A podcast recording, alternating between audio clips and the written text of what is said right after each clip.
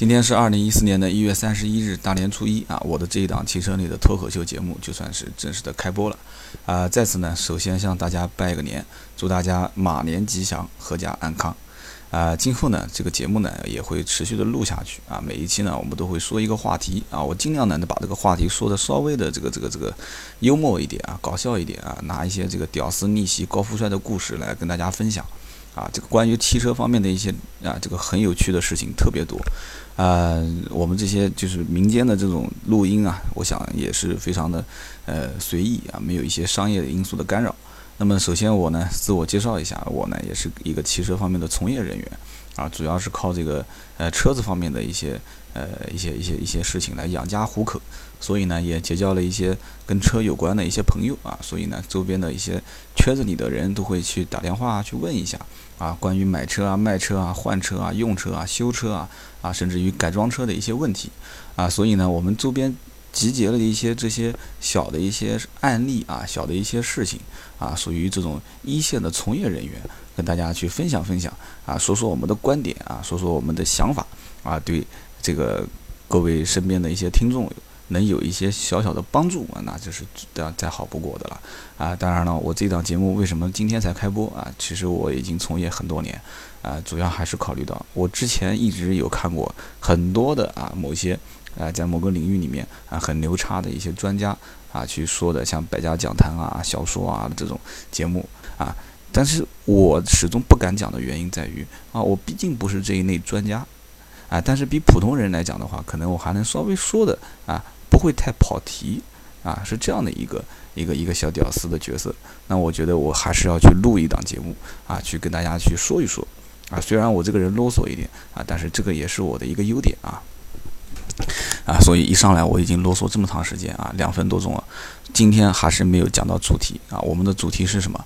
我们的主题今天第一期第一个话题就是我到底应该买一辆什么样的车啊？很多朋友就会说我要买一辆什么样的车？我比你要明白的多，为什么啊？因为我的身边有非常多懂车的人啊，不需要听你这个节目。呃，其实这个也对啊，啊，这个节目可听可不听啊。但是我今天提出的观点，可能跟你周围的一些朋友提出的观点啊，就不太一样了啊。很多人打电话问我说：“哎呀，我最近要买一辆车啊，你给我一点建议啊。”其实我就会茫然不知所措啊。哦，我比这个买车的朋友还要茫然，为什么啊？因为你可能只是告诉我说，哎呀，我要买一辆车啊，那我要问，那大概多少钱的呢？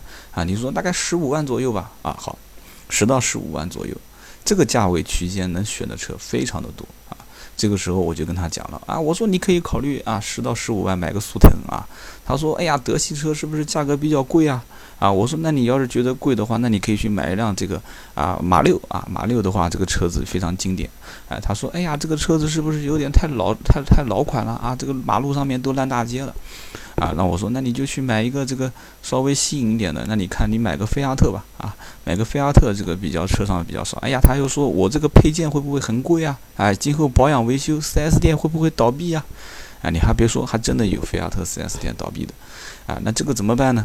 那我就觉得啊，通过我的实际的案例啊，这个经验总结，从此以后他再怎么问我啊，我就再也不这样的回答他。啊，以后再有人问我说，哎呀，我要买车，你给我点建议。那我首先第一个要问的就是，我也不问你要花多少钱，我说你现在有没有看中的车型？啊，他会告诉我说，哎呀，我现在看中了以下三款车啊。他啪啦啪啦啪啦跟我说完，啊，最后我发现他最后开回家的都是在三款车以外的第四款啊。啊，这个我想很多人都会遇到这样的一个情况，所以我觉得真正买车之前，你最关心的因素不一定是你的价位是控在多少钱左右啊，往往要买十万块钱的预算的车，最终开回家的都是在十五万左右的啊，当然这个可能甚至于还要再高啊。曾经我遇到过一个小美女啊，她当时的预算是买一辆这个这个这个小 Polo 啊，两厢的小一点的车啊，但是最终开了一辆什么回来呢？她开了一辆 Mini Cooper 啊。其实这种情况是非常多见的啊，但是这个有点小夸张了啊。所以说，真正你买车的第一个要素应该是什么？我觉得个人认为啊，就跟挑老婆是一样的啊。我觉得这是外貌协会的一个观点啊。首先就是外形。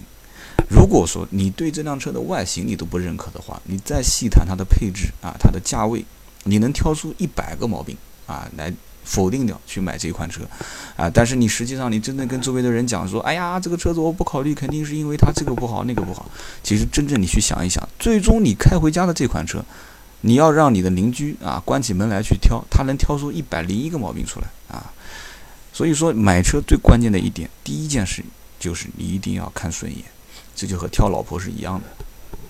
那么通过外形来选车，我能给你一些什么建议呢？啊，这个我确实是给不了。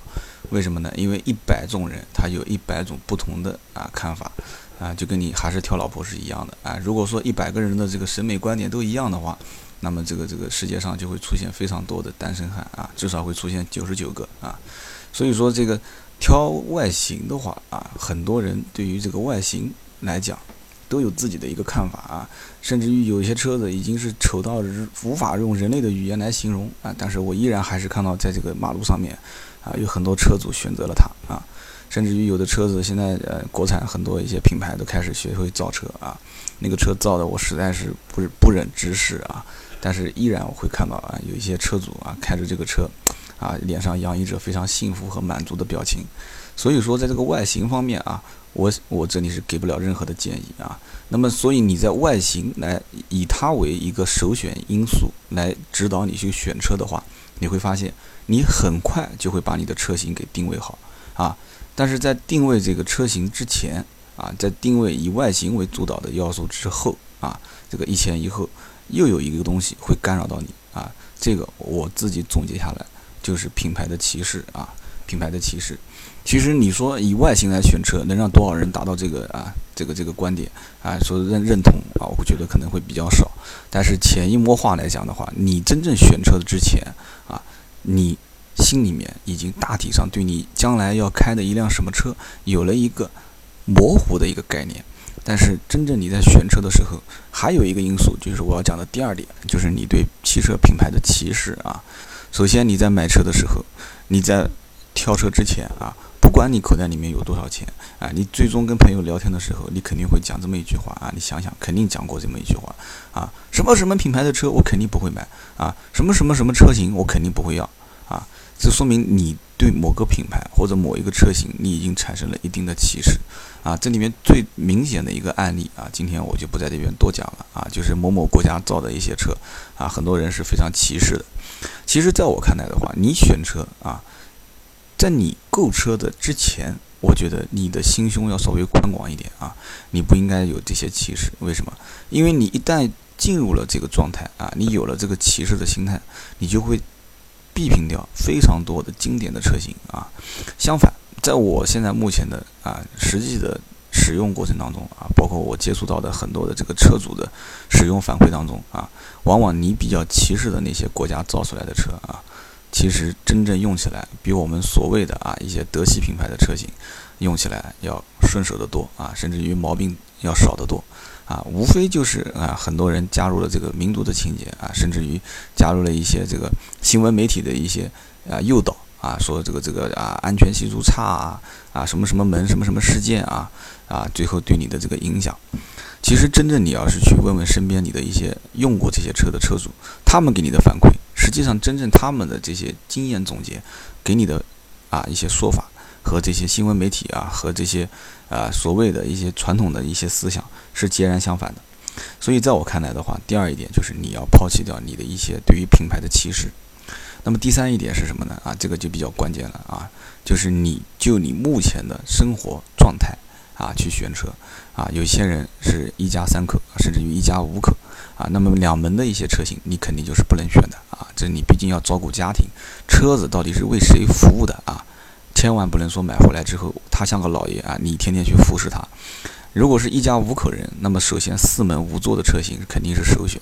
那么是一家三口啊，还有两种可能性啊，比方说老婆和老公分别各自都有一辆车啊，那对于这个车型，你将来用作上下班，还是说跑长途，还是说啊？呃，郊游啊，有业余时间出去跟三五好友去聚个会啊。你即使是去跟别人打麻将啊，喝点酒啊，你喝完酒打完麻将之后，你车上坐的人啊，所体现的空间啊，后备箱里面要不要放东西，这都是你要考虑的因素。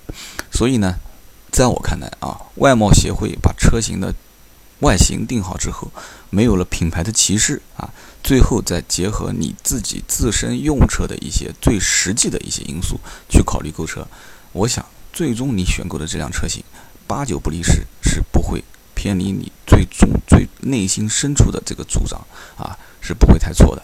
但是如果说按照我们传统的现在的思维模式去选车啊，首先第一点啊，我要去考虑我的口袋里面有多少钱啊，那这个多少钱就决定了你很多明明你能够得到的一些车型啊，你就不去考虑了啊，因为你只会看到这个价格区间的车型啊。其次，你就会去考虑这个啊，我有品牌歧视啊，我有这个民族情节，那么我很多车我不考虑啊，你很多车不考虑，那你最终又错过了很多经典的车型啊。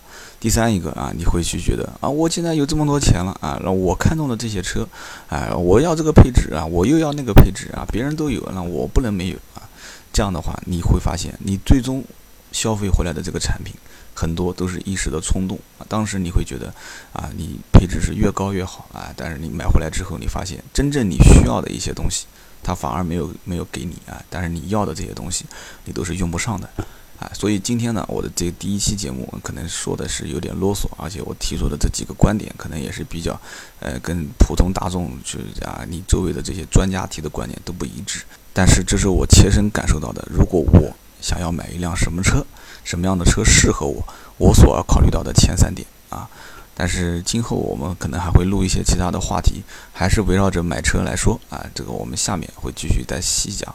关于买车的一些好玩的事情，啊，下期节目我们再见。